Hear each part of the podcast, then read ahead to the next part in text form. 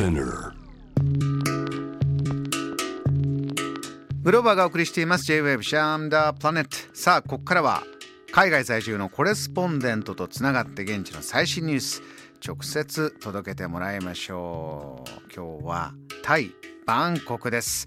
えーあちらにいらっしゃいます。イベント制作会社 T ライブバンコク代表イベントコーディネーターの長谷亮介さん。よろしくお願いします。はい、こんばんは。長谷さん。サワディークラブ。サワティか。今夜も最新情報を伺いたいんですがまずは、えーはい。タイは観光の方を入れ始めるよというニュースありましたけれども今どんはない状況ですね。ですか、えー、11月1日より、えー、空路で到着する、えー、日本を含む63カ国の、えー、国ですね、えー。特にその国から、えー、お越しになる方々、えー、ワクチン接種済みであれば、えー、隔離なしでの受け入れを開始しました。あのーバンコクの。街の変化まず長屋さんどんなこと感じてますか？そうですね。あの、やっぱり夜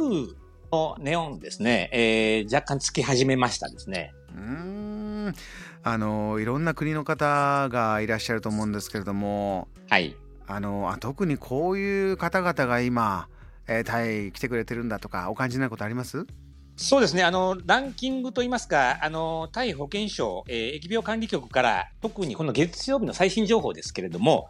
海外から来られた入国者数のランキングが発表されました。それで日本が、えー4位で1452人、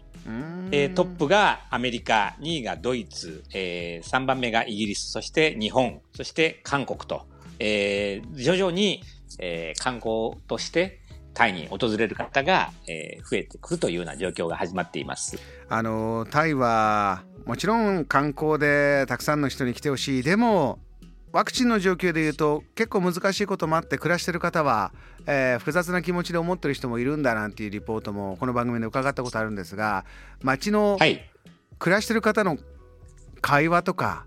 えー今のムードってねいかがです？いざこういうこと始まりましたけど。そうですね。やっぱりあの、様子を見ているといううんか、あの、慎重にならざるを得ないところはやっぱりありますね。かなりそのアジアの中でもひどい感染というか、あの、感染者が増えてですね、えーもちろんあの、重篤者でありお、お亡くなりになられる方も多かったですから、えーまだ終わったという感じではないですね。ですから、特にその、海外から、えーお越しになるというところにも、えー慎重にならざるを得ないのかなというようなムードは漂っています。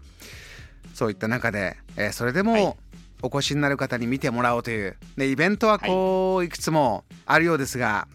どんなイベントが復活しているかバンコク以外のものもあったりしますか？はい、そうですね。やっぱりあの、密になることを避けるということで、でも、やっぱりこう、イベントをやりたいというような社会的ムードもあり、うんミュージックフェスがですね、この11月から盛んに、えー計画されて、もうすでに行われている部分もあります。特に、バンコクから近いパタヤというところでですね、ビーチでの、えーミュージックフェス。ですから、非常にそのソーシャルディスタンスも取れますし、なるほどえーお客さんが入ろうとも、その箱の中でぎゅうぎゅう詰めになるっていうことがないわけですから、ビーチでのそのミュージックフェスというのが、えー開催されて、12月までほぼ毎週のように土曜日、日曜日として行われているのが状況ですね。長谷さん今おっしゃったじゃあパタヤのお祭りっていうなると何が見ものとかちょっと教えていただけますか、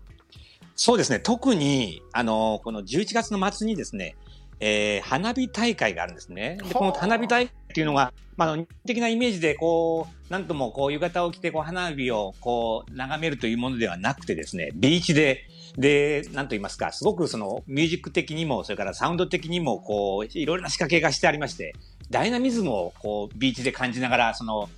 fireworks というんですか、あのまさにこうエキサイティングな、ドラマティックな演出がある、えーイベントがあの行われる予定ですね。そういったものもある。ねもう出かけたい方ももちろん、えーチェックしてる方もいるかもしれませんが、えーパタヤの花火大会というのはそういったもの。他にもさ、えー最近気になっているタイのトピックをお伝えしたいものを教えてください。はい。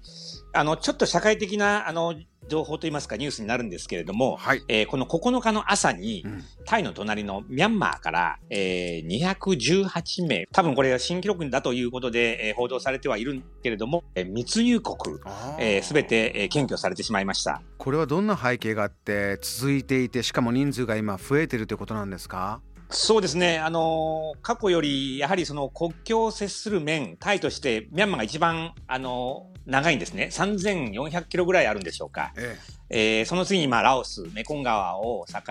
に、えー、約2000キロ弱ほどあるんでしょうかね。ただ、ミャンマーとタイの国境はなだらかな山岳地帯で比較的こう密教なり越境があの川を渡ってくるというよりもたやすい状況で、なおかつ、その、タイにやはりその、働き場所があるというか、ちょっとタイで出稼ぎしようかなという、その、簡単な気持ちで、なんて言いますか、こう、強制した村からこう入ってくるというケースでしょうかね。ただ、そういう状況において、なかなかその、外国人、その、労働として正規で入ってくるものと、それから、え、ここで入ってくるものとの、この、なんて言いますか、管理がなかなかうまくいかず、ましてや、このコロナの中で、えー、きちっと検査もせずに、どんどんどんどん入ってこられれば、まあ、水際対策の、なんて言いますか、あの、仕切りがコントロールできなくなるっていうのが大きな問題ですよね。こういったものはね、えー、完全にストップするというのは難しいんですけれども、えーまあ、逮捕があったということで、はい、えー、じゃあそこからどうやって改善していくか、あのこの改善していこう治安をということでもう一つ気になるトピックを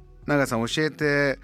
くださるのが交通違反の話が何かあるんですって？そうなんです。ちょっとこれはユニークなんですけれども、はい、交通違反の動画を送って最高2万バーツをゲットするというあの警察が通報する方々に報奨金を出すというような、まあ、キャンペーンといいますか制度を、えー、この15日以降、えー、実施するとで発表しました。これ報奨金出してでも通報してもらって交通事故を減らしたい。それぐらい交通事故大変なんですか？多いんですか？そうですね。あの些細な事故からもちろん重大な事件まであの事故まで。あのこれはあるその保険会社に聞いたことが私はあるんですけれども、うん、その日本のその事件が起きたそのクレームあの要はあの申請率ですね。の約7倍があのタイであのあるというような現象。非常にその特にオートバイを中心に、あの、接触事故であったり、横転事故であったりが多いもので、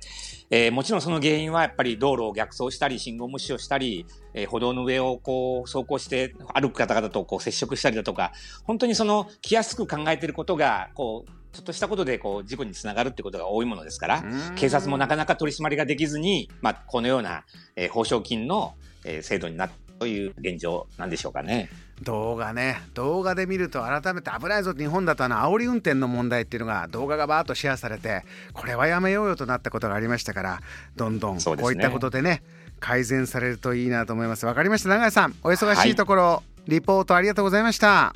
はいこちらこそありがとうございました。失礼いたします。2万バーツゲットというのはねあちらの平均月収ぐらいの報奨金らしいですよ。ねこの時間はバンコク在住コレスポンデント長谷亮介さんのお話を伺いました。JAM The Planet.